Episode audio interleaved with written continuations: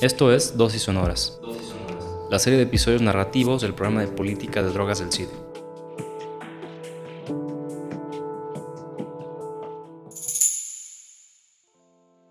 Hoy presentamos un diálogo acerca de los retos de la reducción de daños en América Latina y su relación con el placer. Para ello hemos invitado a Angélica Ospina, catedrática con ACID, asignada al programa de política de drogas del CIDE.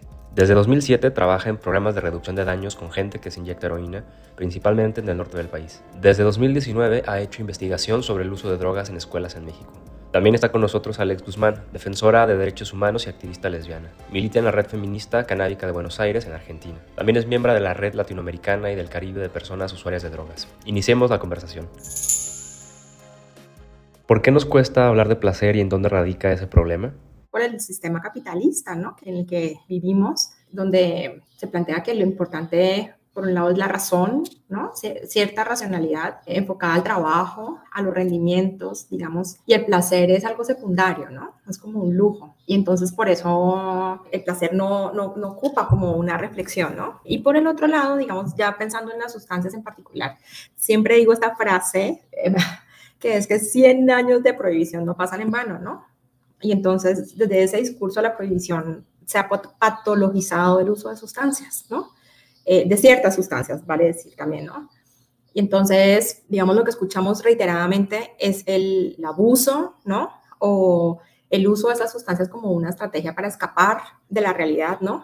Y pienso que justamente una manera, ¿no? De, de plantear narrativas alternativas es reconocer que todos usamos sustancias legales y legalizadas para conectar con el placer y, y, y, el placer entendido en, en, términos amplios, ¿no? Por ejemplo, yo tomo café en la mañana para sentirme energizada y hacer mis cosas y eso me genera placer, ¿no? Yo me fumo un cigarro mientras espero porque eso me permite administrar, por ejemplo, mi ansiedad y entonces obtengo placer, ¿no? Eh, me tomo una copa al final de la tarde cuando llego al trabajo porque me relaja, ¿no? Y, y, entonces obtengo placer, ¿no? Entonces, eh, eh, reconocer que usamos sustancias no porque queremos destruirnos, sino porque, porque queremos vivir, ¿no? Y las sustancias son favorecedoras, digamos, de interacciones y de sensaciones y emociones que, que, que facilitan la vida, digamos, la vida en común, ¿no?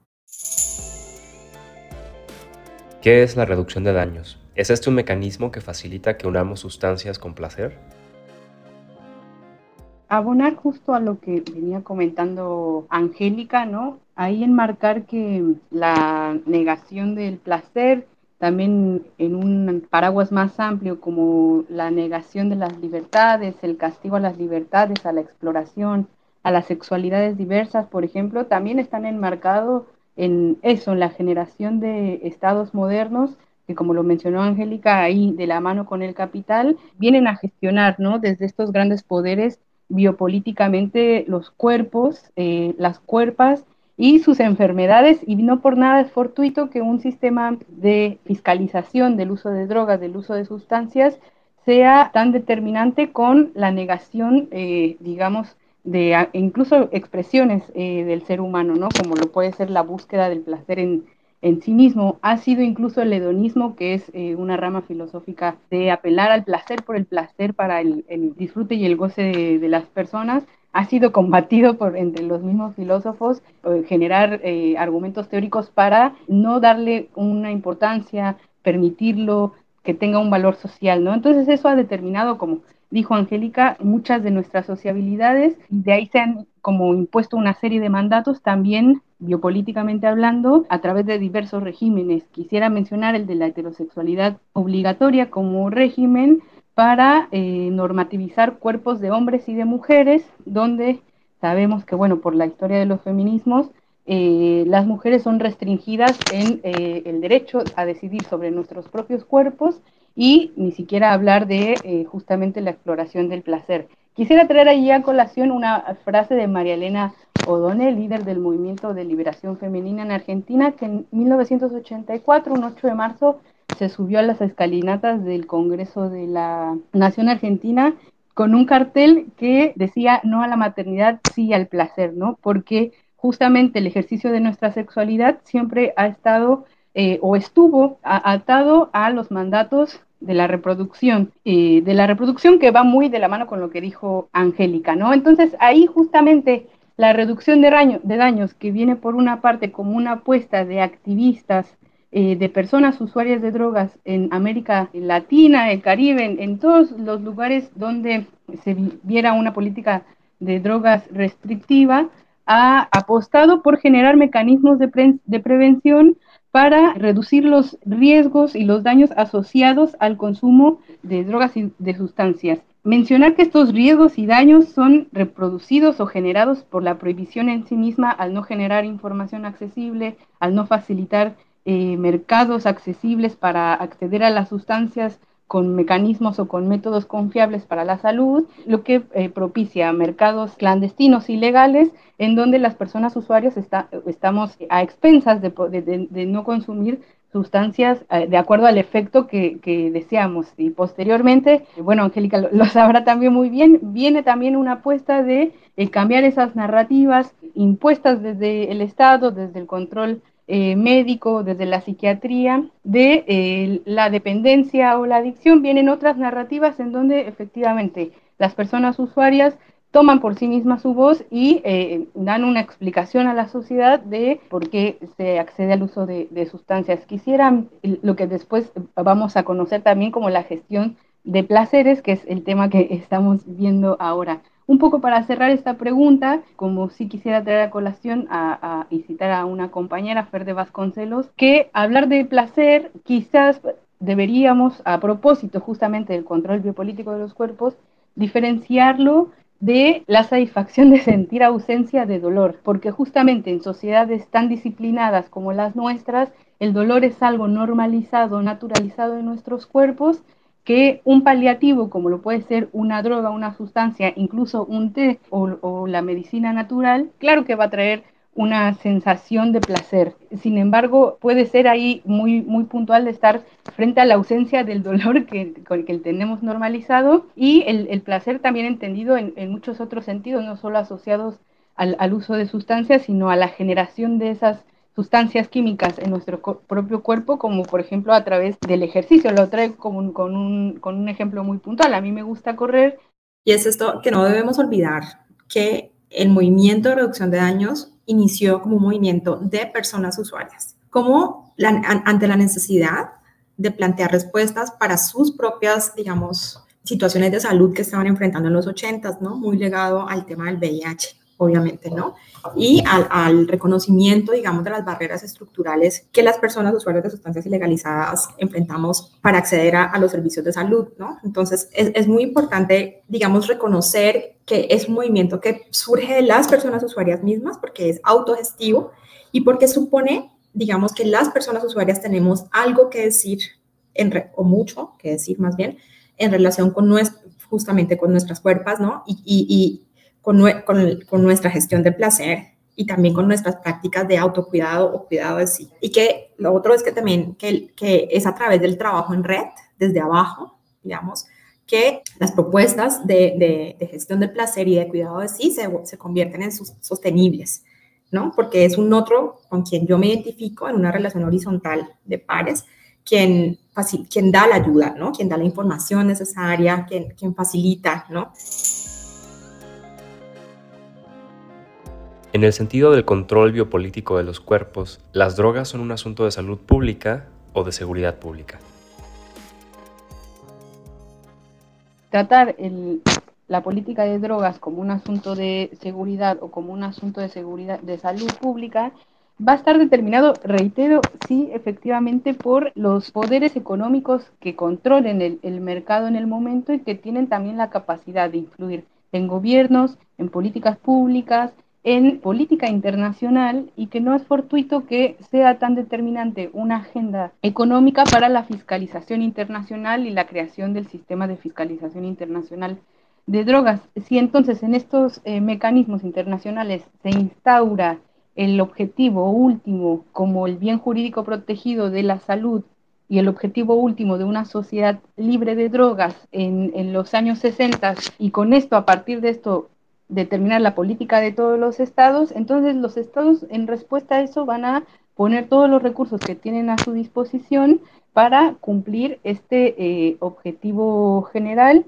y proteger este bien común eh, jurídico que es la salud, de acuerdo, bueno, a su normatividad o, bueno, como se haya construido el argumento.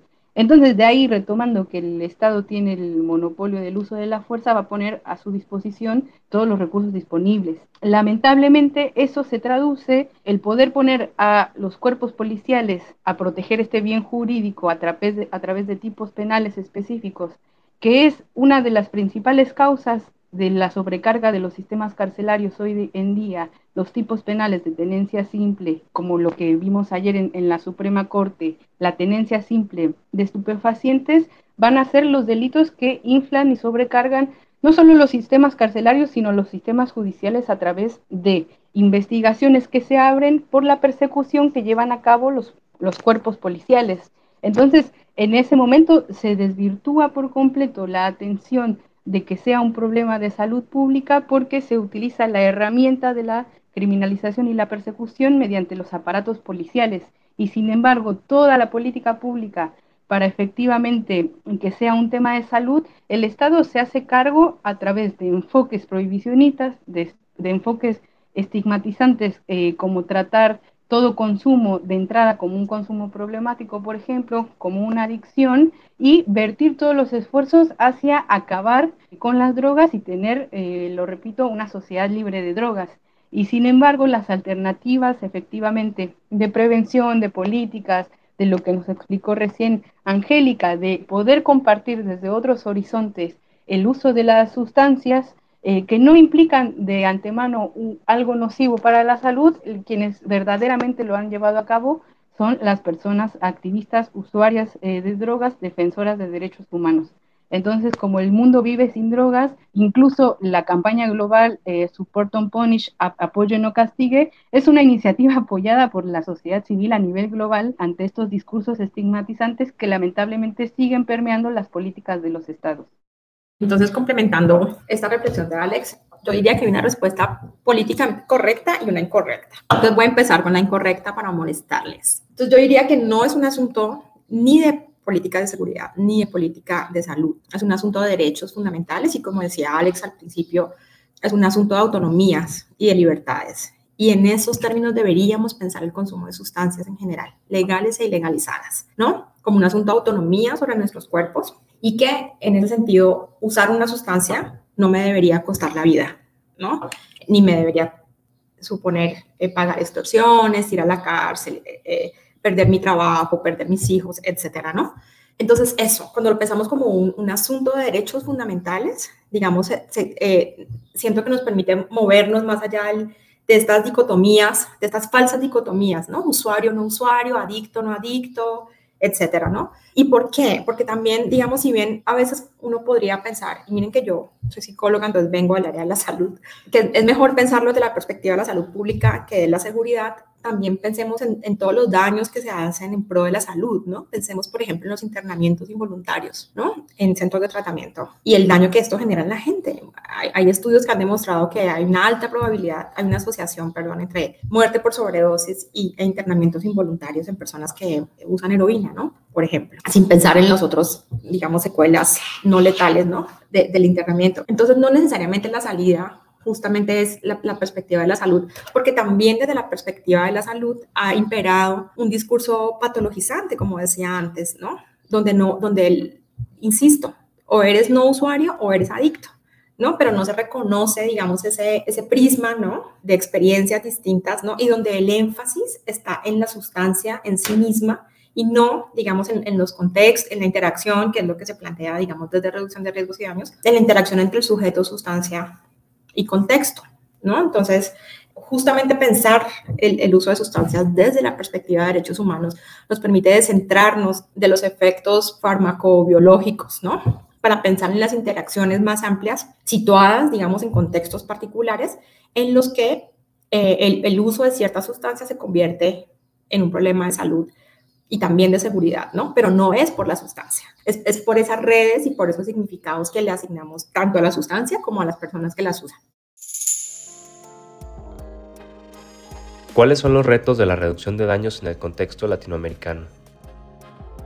Ahí retomo un poco porque en realidad justo reconocer la historicidad de, de, estos movimientos que amplían derechos para las personas parece importante. Yo soy mexicana, eh, solo vivo en Buenos Aires, como para aclarar eso, pero sí tengo como un panorama regional justo por la cercanía a compañeras que eh, llevan muchos años construyendo eso, ¿no? Alianzas regionales entre activistas que se organizan para eh, transitar estos espacios de incidencia, porque si bien ha sido fundamental estos espacios entre pares para la reducción de riesgos, en donde hay también una organizativa en la que se vinculan con otros movimientos y se enmarcan también en actividades para combatir los discursos estigmatizantes que propician, por ejemplo, una política de Estado como la es la guerra contra las drogas en muchos territorios de América Latina, entonces ve necesario, además de incidir en la política pública mediante el aparato de la salud, también con capacitaciones, con cambios de visualización de cómo se trabaja desde el, aspecto de, de, la salud, también han visto como, o hemos visto necesario incidir en la agenda legislativa para cambiar esas macroestructuras que también permanecen y que lamentablemente siguen determinando la lógica, porque en la violencia institucional, policial, más cercana, lamentablemente el policía no va a, tener un enfoque amplio de protección a derechos humanos y, la persona usuaria de drogas va a quedar a expensas. Entonces quisiera solo como marcar eh, como que esa transición que han visto las redes internacionales también incidir en el ámbito de lo penal, en insistir en la modificación de estos tipos penales, porque finalmente la reducción de riesgos que se han venido haciendo durante décadas, eh, digamos transitoriamente, lo pueden ir incorporando las instituciones de salud. Sin embargo, al tener un régimen penal pisando los talones, es muy difícil continuar eh, trabajando. Eso por mi parte. Bueno, yo puedo, yo no conozco el contexto regional también, pero conozco muy bien el mexicano.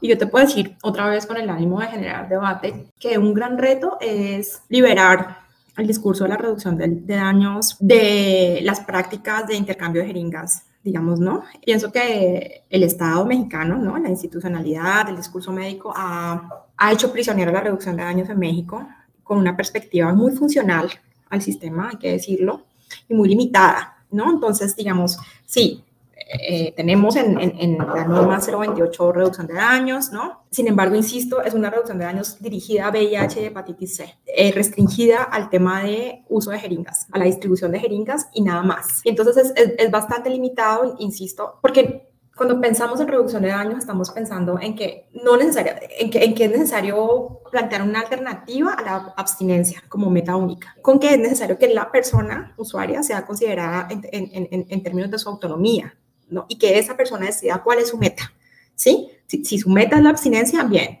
yo te, yo te proporciono como Estado una serie de, estrategias para apoyarte a conseguir esa meta, ¿no? Pero si tu meta es que no te mueras, ¿no? No necesitas usar inyectables para, para para que yo te apoye a conseguir esa meta y eso es lo que no hay, ¿no? Entonces, si pensamos como las dinámicas de consumo como en un espectro, ¿no? Tenemos estrategias de prevención cuando no has iniciado la trayectoria y estrategias de atención cuando ya, cuando ya tienes un, problema, digamos, o has pasado al uso inyectado. Que también es importante decir que no toda persona que tiene uso inyectado de sustancias tiene un problema o tiene uso problemático, ¿no? Pero, en fin, pero entonces en el Inter necesitamos estrategias que le permitan a la gente, primero, hacer real esto del consumo responsable, ¿Viste? En la medida en que, en que tú como usuario o, como una persona usuaria de sustancias tienes la oportunidad de reflexionar sobre su consumo, ¿no?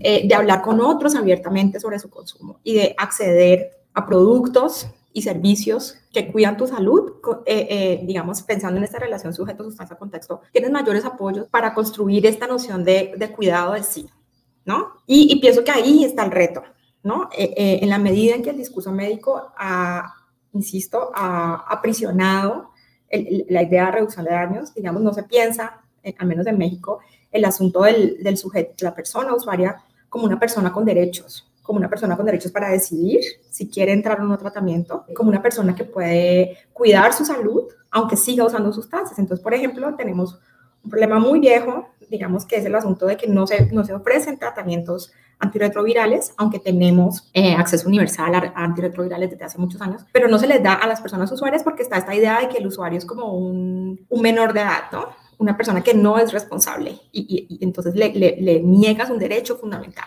¿no? La única manera de acceder a, antirretrovirales en este país es, estando en abstinencia o estando en un centro de tratamiento. Y, por ejemplo, y entonces también esto que decía Alex, de los movimientos de las personas, ¿no? Entonces, súper importante combatir la narrativa del adicto, ¿no? El, el adicto, el, entre comillas, ¿no? La persona adicta como una persona incapaz, eh, irresponsable, insuficiente, ¿no? Mentalmente. Y entonces, ¿cómo cambiar esas narrativas, ¿no? Para que la persona se, se, conciba a sí misma como ciudadano, ciudadana, y, y, se considere la promoción de los derechos humanos como un, en el centro de la estrategia, digamos, eh, eh, de gestión de los placeres, ¿no? A diferencia de otras poblaciones, por ejemplo, como la LGBT, más, ¿no?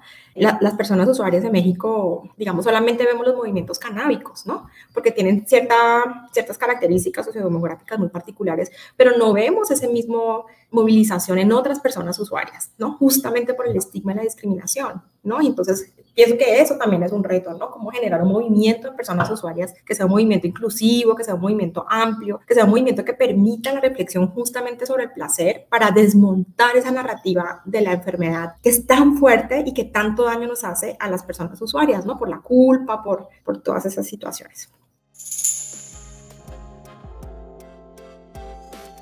¿Se ha incorporado una perspectiva de género en la reducción de daños y por qué es importante?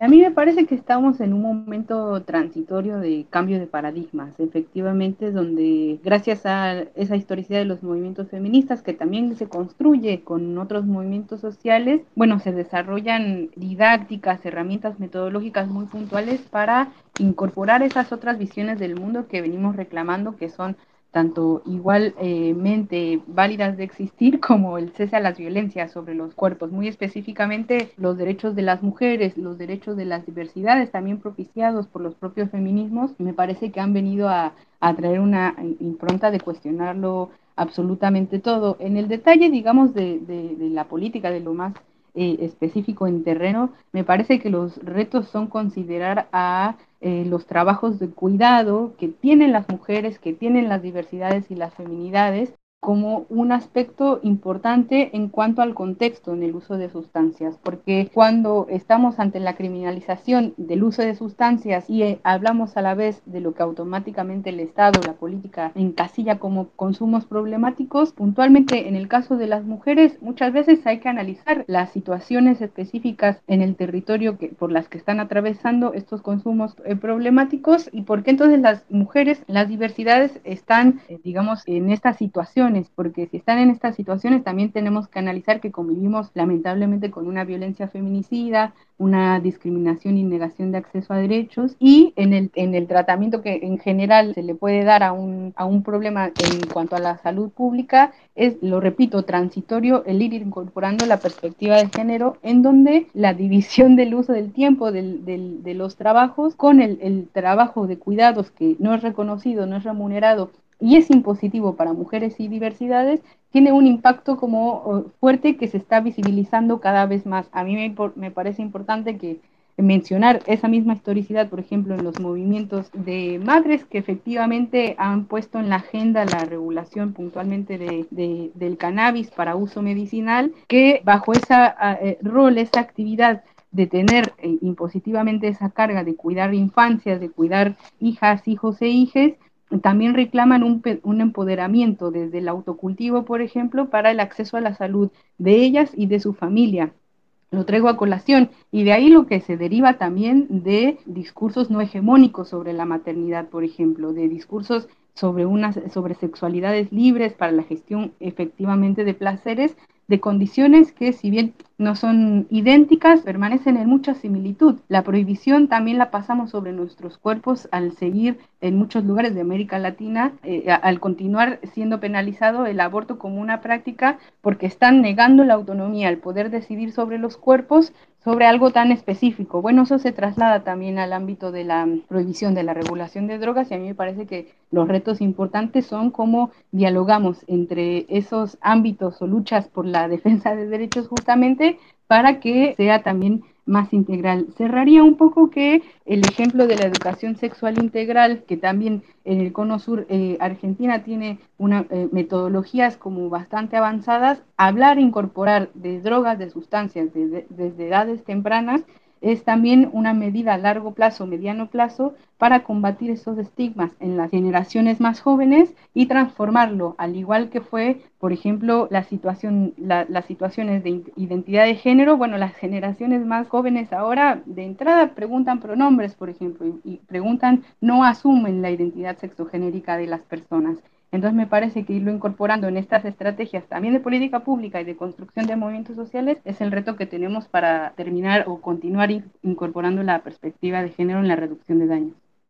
Ay, yo quiero complementar esto que está diciendo Alex porque eh, yo pienso que ese es otro reto que no visibilizamos y es el asunto de cómo hablar con las juventudes menores de edad sobre reducción de daños, ¿no? Y entonces allí nos, eh, sobre todo, pues las organizaciones que hacen trabajo de campo se enfrentan con esto de que no les puedes dar ni información, ni jeringas, ni, digamos, insumos de consumo seguro a menores de edad, ¿no? Porque se lee como que estás promoviendo el consumo. Y hay como una invisibilización, ¿no? De los menores y las menores que usan sustancias y entonces no les damos nada. Pero un gran reto es pensar la perspectiva de reducción de riesgos y daños y la gestión de los placeres desde el curso de vida, digamos, ¿no? Y, particularmente en las personas menores de edad, ¿no? Porque eh, pensar que solamente el discurso de la abstinencia es lo que debemos platicar, pues, eh, eh, digamos, nos demuestra que no y los condenamos, pues, a una muerte segura, ¿no?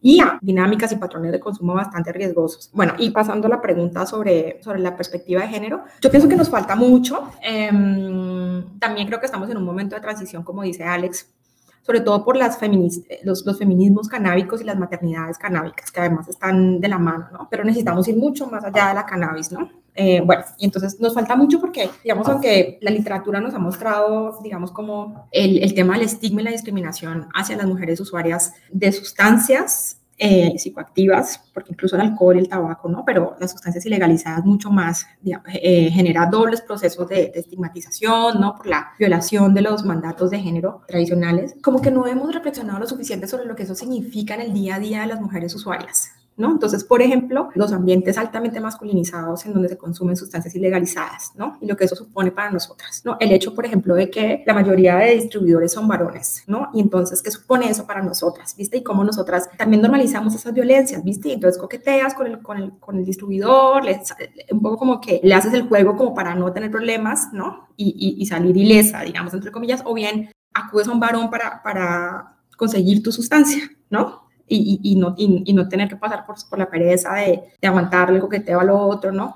Etcétera. Pero también el control que ejercen las parejas sobre nuestros consumos, ¿no? Entonces, por ejemplo, es una, es una queja recurrente en los programas de análisis de sustancias que quienes se acercan a testear las sustancias son principalmente varones y no chicas. Y muchas veces, sobre todo en, bueno, en mi generación, pues yo ya estoy muy vieja, ¿no? Espero que ahora sea distinto, pero en mi generación los varones te decían cuál era tu dosis, cuándo consumir, ¿no? Entonces, todo eso para decir, pues, que, que nos falta mucho reflexionar sobre cómo el control del placer y de los cuerpos, de las cuerpas de las mujeres, impacta, digamos, las dinámicas muy particulares de consumo, digamos, para efectivamente hacer una reducción de riesgos y daños con perspectiva de género. Y aquí estoy pensando en un género, digamos, una, una noción de género muy restrictiva, ¿no? Estoy pensando en mujeres, porque como bien dice Alex, tendríamos que hablar, por ejemplo, de otras adscripciones sexogenéricas, ¿no? Tendríamos que explotar, digamos, ese concepto y analizar si hay necesidades distintas, si hay patrones distintos, etcétera, ¿no? Pero, digamos, hablando específicamente del caso de las mujeres, que incluso no, no sé si las mujeres trans tendrían las mismas lógicas, digamos, que las mujeres cis, eso habría que discutir, ¿no? Conocer mucho más, insisto, ¿no? Darle la voz a estas personas, a, a las personas usuarias, eh, para ver qué es lo que tienen que decir ¿no? Pero bueno, eh, volviendo al tema, perdón. E, entonces, como que sí nos hace falta mucho más reflexionar sobre eso y desde esa reflexión, desde la voz de las mujeres, entonces pensar cuáles serían unas estrategias de reducción de riesgos y daños, ¿no? Por ejemplo, cómo incorporar a, los, a, las, las, infancias, ¿no?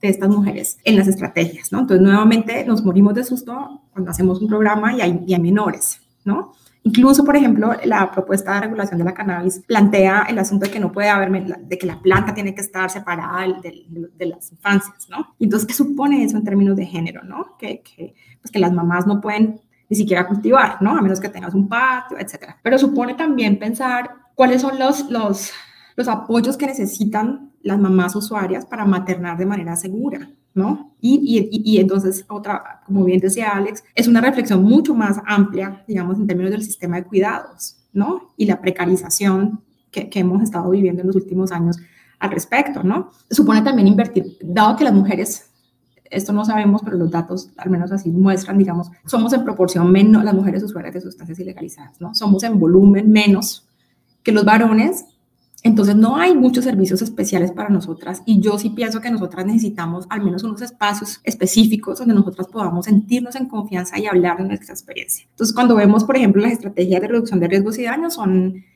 por ejemplo, en la calle, ¿no? Y las mujeres casi no acuden porque eso supone visibilizarse, ¿no? Balconearse y, el, y el, efecto del, estigma, decíamos, es mayor en nosotras, entonces no acuden a esos servicios, ¿no? Los servicios para reducción de riesgos y daños dirigidos específicamente a mujeres suelen ser con mujeres, con muy poquitas mujeres. Y en los programas, las agencias de financiamiento piden números. Entonces, cuando le dices que llegaste a cinco mujeres, ay, súper poquitas, ¿no? Bueno, pero ¿qué, ¿qué, qué, significa llegar a esas cinco mujeres y todo el trabajo detrás, viste? Eso no se visibiliza. Las mujeres además tienen una enorme carga, además del, del cuidado, digamos, mantener a la familia, etcétera, y eso hace que, que, tengan mucho menos disponibilidad de tiempo, y entonces las estrategias no necesariamente funcionan con ellas, ¿no? Eh, pero entonces todo esto, perdón, para decir que sí nos falta, desde mi perspectiva, pensar mucho más en esas estrategias y otra vez, yo pienso que en el centro debe estar el asunto de la politización del placer, ¿no? Politizar el placer es una estrategia para combatir eh, esa, narrativa del adicto, ¿no? De la adicta, la enferma, la irresponsable, etcétera, ¿no? Como esta falla del carácter. Entonces, y, y eso lo tienes que hacer con grupos pequeños, digamos, ¿no? Eh, y, entonces pasa, está, es, más amplio que el tema de la salud, ¿no? Es el, tema del, de la autonomía sobre el cuerpo, ¿no? Y a reconocer las sustancias como algo que aporta y no solamente que problematiza.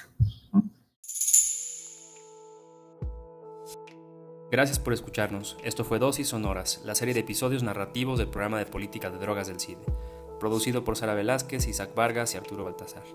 Nos escuchamos la próxima para seguir dialogando acerca de la política de drogas en México.